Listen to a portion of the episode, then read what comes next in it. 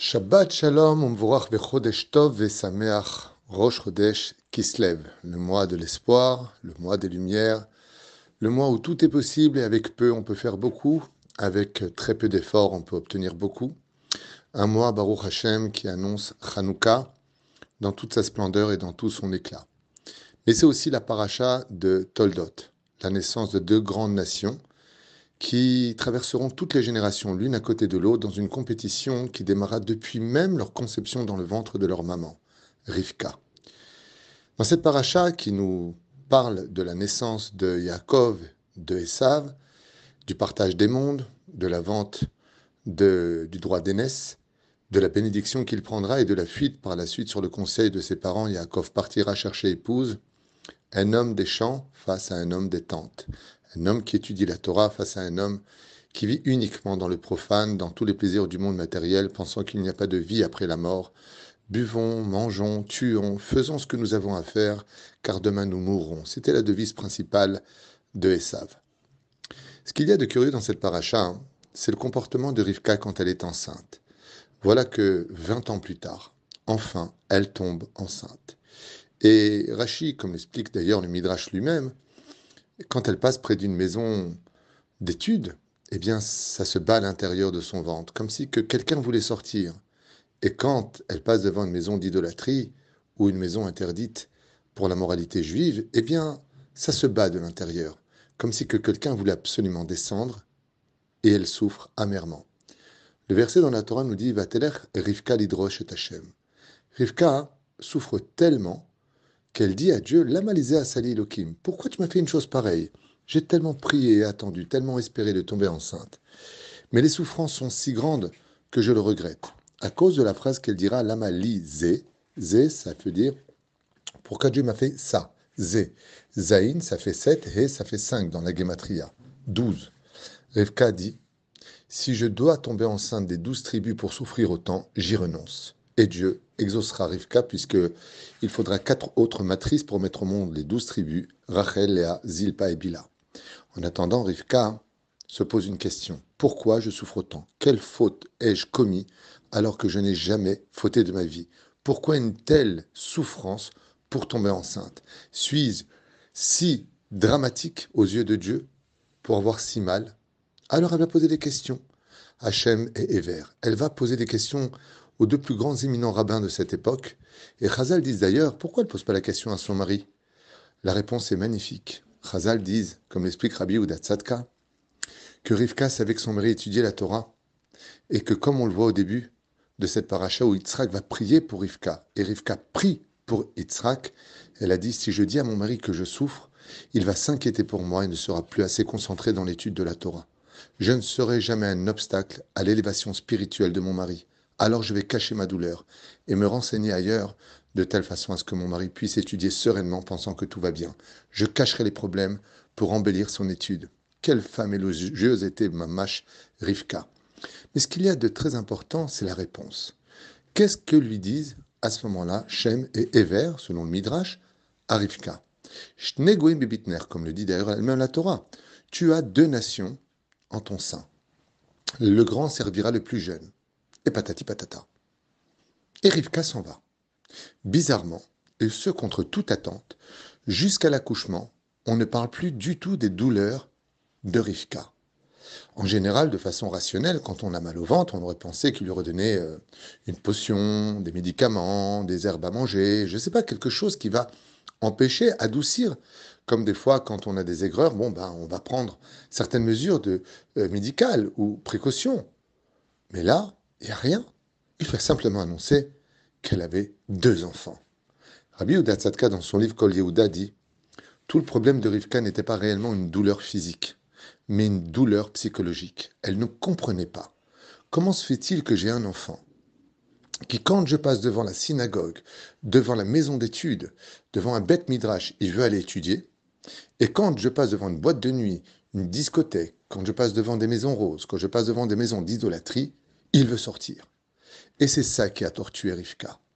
C'est pour cela que quand elle va arriver devant Shem et Ever au Beth Midrash, ils vont lui dire Mais non, t'inquiète pas, Rivka, tu en as deux.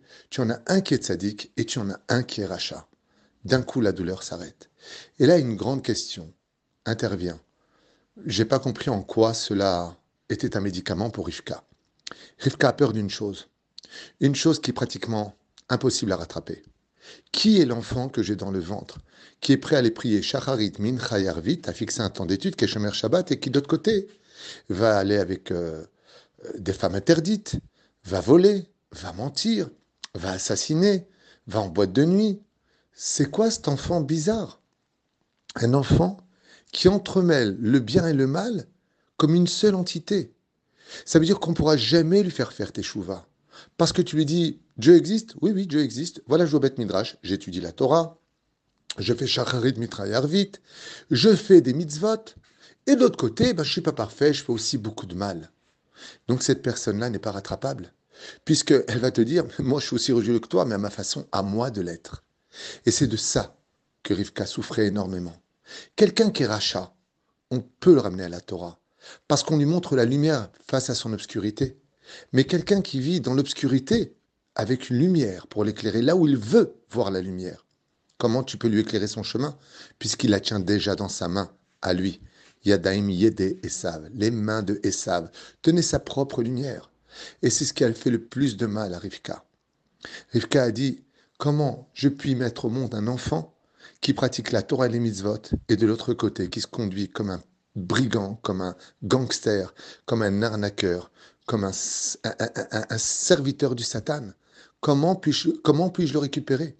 Et c'est ce qui a tortué, au point de dire, si c'est ça les enfants que je dois apporter au monde et que le challenge que je dois avoir dans l'éducation, c'est de ramener un enfant qui est parvé dans sa façon d'être, de façon idéologique, eh bien, je n'y arriverai pas il est pratiquement impossible de le ramener à la Torah. Alors bien sûr, nous on va dire, mais attends, je ne comprends pas, quand on fait tchouva, doucement, doucement dans la vie. C'est vrai. Mais pas de façon idéologique. Sinon, ça devient du réformisme, ou du libéral, ou du conservatif. C'est-à-dire que on va rentrer dans un système où, non, moi j'accepte cette loi-là, non, pour moi, ça c'est pas bon. Si c'est façon, si c'est vécu de façon idéologique, alors tout s'arrête. Mais qu'on prenne son temps dans l'évolution de la teshuva, pour monter à son rythme doucement, doucement, chaque palier du Arsinaï pour rejoindre la Torah. Umkarvan la Torah, de se rapprocher de la Torah. Alors effectivement, quand on fait tchouva, eh bien on prendra son temps. On va aller à la synagogue le Shabbat et puis la semaine, on va aller en boîte de nuit. C'est pas de cela dont avait peur Rivka, car ça c'est une évolution dans la Teshuvah. Mais de quoi a-t-elle eu peur? Elle a eu peur d'un homme qui avait pour idéologie qui n'a pas de problème de profiter de ce monde dans, la, dans le péché le plus total, dans les interdits les plus graves, tant que de temps en temps on donnait un petit nonos à Dieu en allant à sa synagogue et qu'on achetait sa bonne conscience en faisant un don à la synagogue ou à la yeshiva. C'est de ça dont elle a eu peur. Si tu vis le bien et le mal comme étant une idéologie de je fais ce que je veux tant que je donne à Dieu ce qu'il veut et qu'il dit déjà merci, comment tu veux que je te récupère?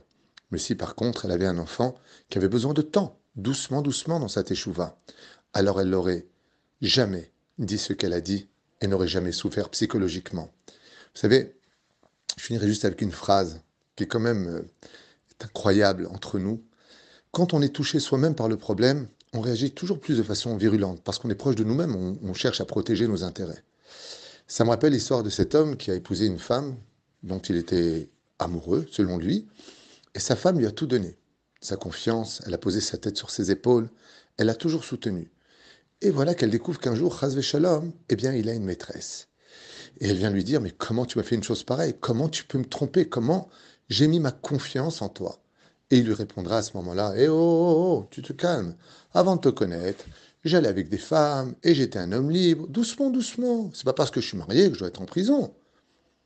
À ce moment-là, la femme se met dans un état de colère noire et lui dit, mais se marier, c'est prendre ses responsabilités. Ainsi, dans la vie est la teshuva.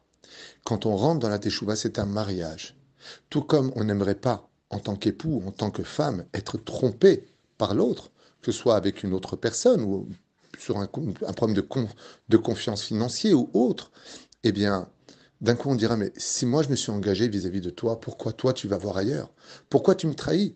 Et nous, on répond, hé, doucement, doucement, hein, c'est pas parce que je me suis marié que je vais plus au club avec mes copains, que je vais plus euh, en vacances seul avec mes copains. Baba, t'es marié, t'es marié, t'as des responsabilités, tu as des engagements, tu t'es engagé.